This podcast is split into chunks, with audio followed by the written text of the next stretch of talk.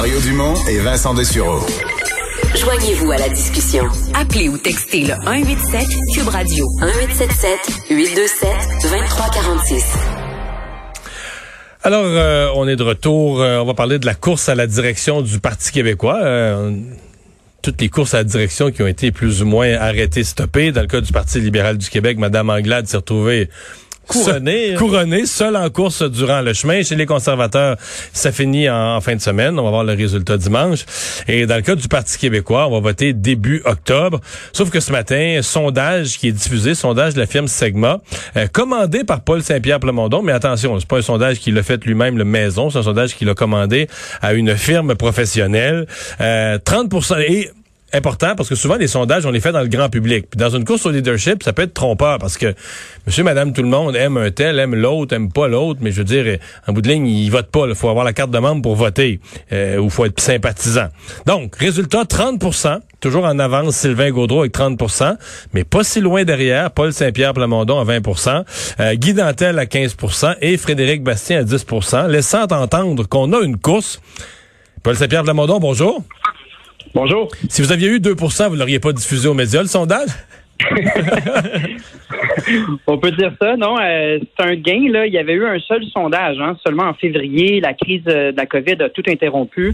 Donc, on avait des données euh, où est-ce que j'étais à ce moment-là plus bas. Et là, je me retrouve avec un gain de 15% Donc, oui, c'est encourageant.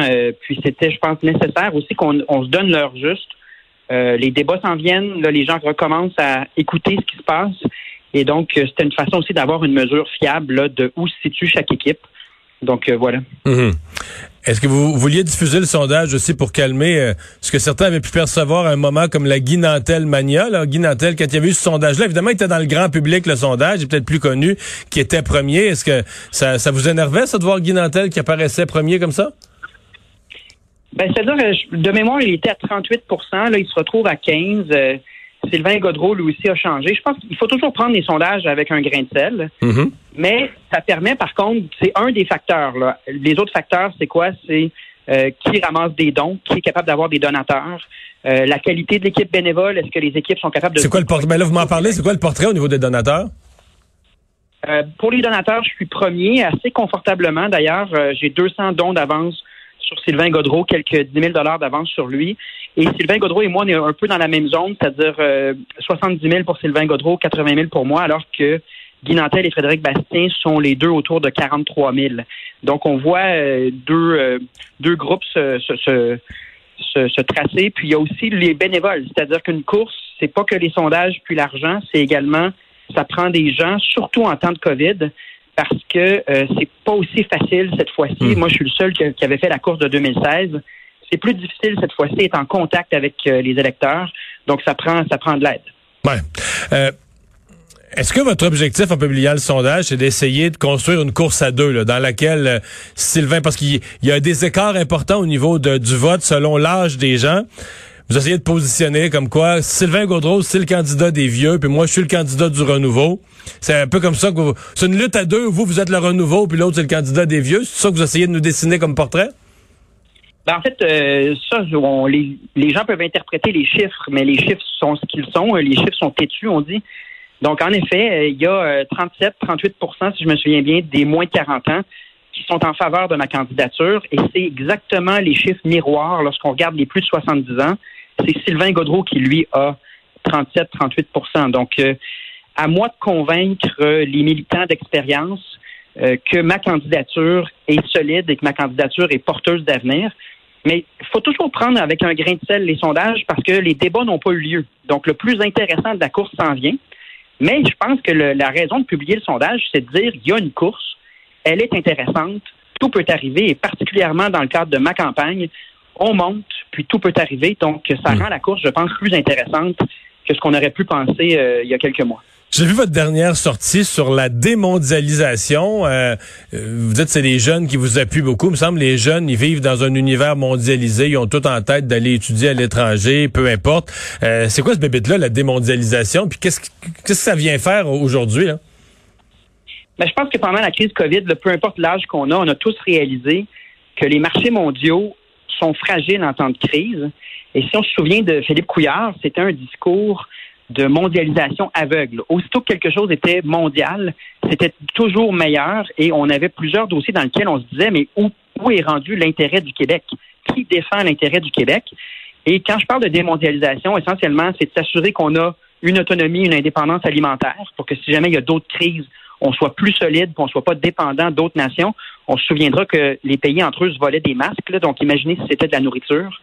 C'est de se réindustrialiser dans des secteurs où est-ce qu'on est concurrentiel pour éviter d'une balance, un déficit commercial monstre avec la Chine notamment. C'est euh, de voter des lois qui existent aux États-Unis, qui existent partout dans le monde, où est-ce qu'on oblige notre gouvernement à acheter québécois. C'est légal. Là, on parle pas de briser les ententes internationales. On parle, je parle simplement de casser avec l'époque la, la, vision libérale de Philippe Couillard et de s'assurer que la santé et la sécurité une... des gens au Québec passent en premier. Est-ce que vous vous inspirez du America First de Donald Trump? Non, en fait, c'est drôle, mais je me, je, je me, base sur deux lois de l'administration Obama, donc ah. Buy America Act puis Buy American Act. Donc, c'est des lois qui ont été passées sous Obama et euh, ça démontre qu'en fait, euh, dans, la mondialisation, parce qu'on n'arrêtera jamais la mondialisation des échanges, ça existait à l'époque de Marco Polo. Sauf que ce qu'on peut faire, c'est tirer notre épingle du jeu puis veiller à, euh, veiller à nos intérêts. Donc, quand on voit que nos voisins, les pays européens, la Chine au, au premier titre, tous ces pays-là font des échanges, font du commerce, mais veillent d'abord à leurs intérêts.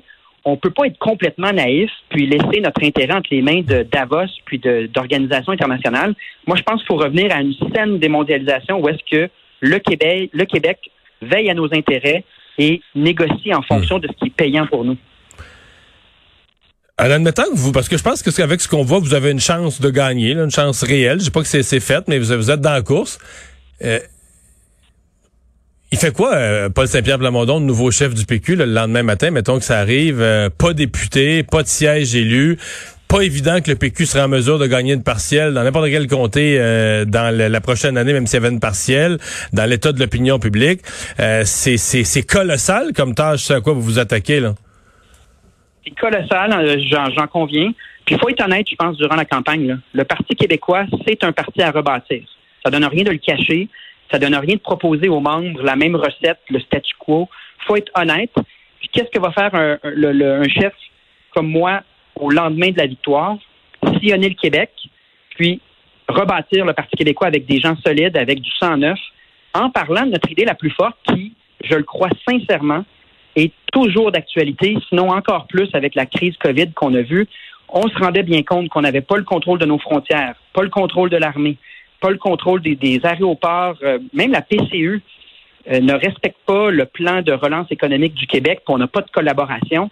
Je pense que pour, autant pour ceux qui sont passionnés par l'environnement puis qui sont tannés de subventionner le pétrole albertain que pour ceux qui ont soif d'un Québec plus prospère puis qui veulent un plan de match, un plan d'affaires du Québec à l'étranger.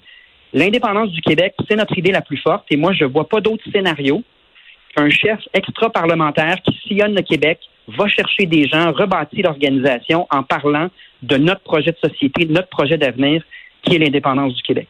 Euh, donc, votre intention serait tout simplement de, de pas courir après un siège d'une élection partielle, de dire j'ai un parti à reconstruire, je me donne jusqu'à l'élection générale pour reconstruire le parti, et à ce moment-là, on fera la vraie bataille. C'est un peu ce que j'entends.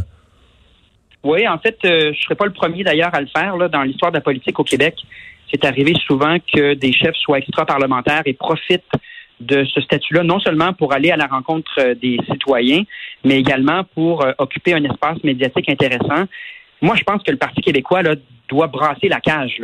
Euh, moi, je, je parle d'un Parti québécois nouveau. Un nouveau Parti québécois doit avoir une approche qui sort de l'ordinaire, qui attire l'attention et surtout qui parle d'avenir. Et donc, moi, je pense que d'avoir ce temps-là à consacrer entièrement à la mission de la relance du Parti québécois. C'est un atout. Puis on l'a vu dans l'histoire politique du Québec. Euh, plusieurs fois, ça, a été joué comme un atout par euh, des chefs extra-parlementaires. Paul Saint-Pierre Plamondon, bonne continuité de la course. Merci d'avoir été avec nous. Merci infiniment. Au revoir. Alors, vous l'avez entendu, Paul Saint-Pierre Plamondon, qui, selon ce sondage, est dans la course, mais je dois vous avouer, euh, je sais qu'il y en a qui sont surpris du sondage. Moi, Vincent, je suis pas surpris. Là. Même pour Guy Nantel, qui est beaucoup plus bas. euh, Oui, oui, t'as peu Ouais. Guy Dantel, le premier sondage, là, puis c'est pas fini la course. Il est encore à 15% il est encore dedans, même parmi Oui. les membres du PQ, mais c'est la moitié moins que oui, c'est un sondage dans le grand public, là. Il y a combien de gens qui sont pas péquistes pantoute et qui aiment bien Guy Nantel, mais sont caquistes, sont Québec solidaire, ils aiment Guy- Tu leur demandes, parmi ceux-là, là, ah, moi je prendrais Guy Nantel, mais tu comprends, ils sont pas péquistes, là. Là, tu vas là, là, tu fais un sondage dans le membership du PQ. là. Tu prends ton échantillon, mais dans le membership du PQ, c'est plus la même, c'est plus la même paire de manches du tout, et c'est normal. Guy Nantel, c'est que là, lui, euh, parmi les membres du PQ, il faut qu'il convainque. Là. Mais ça, il va Il- falloir qu'il c'est pour Il plus reste juste 24 fonctionner sur la, le Ah fait qu'il est même parmi les membres, il reste 24% d'indécis dans ce sondage-là. là. Tu sais, c'est pas, c'est pas perdu pour Guy Nantel, c'est encore moins perdu pour Paul Saint-Pierre Plamondon. Mais moi, quand je dis je suis pas surpris, moi, je les avais vus, j'ai posé la question, j'ai fait dire en nombre, je les avais vus ces données sur le financement, quand il a fait ses signatures, le nombre, l'organisation, on en entend parler. Il est plus fort, beaucoup plus fort qu'il l'était la dernière fois. Là, Guy Nantel, on l'a quand même pas vu beaucoup. euh, non, non, été. Guy il a pas été capable de prendre beaucoup de la, la vérité, c'est que Guy Nantel et Frédéric Bastien, les deux, la cause de la COVID puis tout ça, euh, quand il est arrivé la date limite pour les signatures, là, euh, il y avait à l'en- juste obtenir les signatures pour avoir le droit de se présenter. Il y en avait plein leurs bottines. là. Mais là, c'est les débats qui vont les remettre au monde. là. Dans le fond, Guy Nantel, lui, les attentes vont être élevées. C'est un tribun, il est habitué d'être au micro. Fait que s'il casse tout au débat, il pourrait gagner beaucoup. Puis si c'est décevant au débat, là, les gens vont. Là, lui, ça- lui, il va jouer gros, à mon avis, au débat parce que les attentes, les attentes à son endroit sont euh, vont être euh, vont être élevées.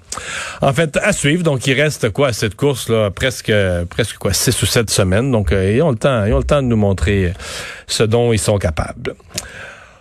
On va euh, parler. oh, on s'arrête un instant.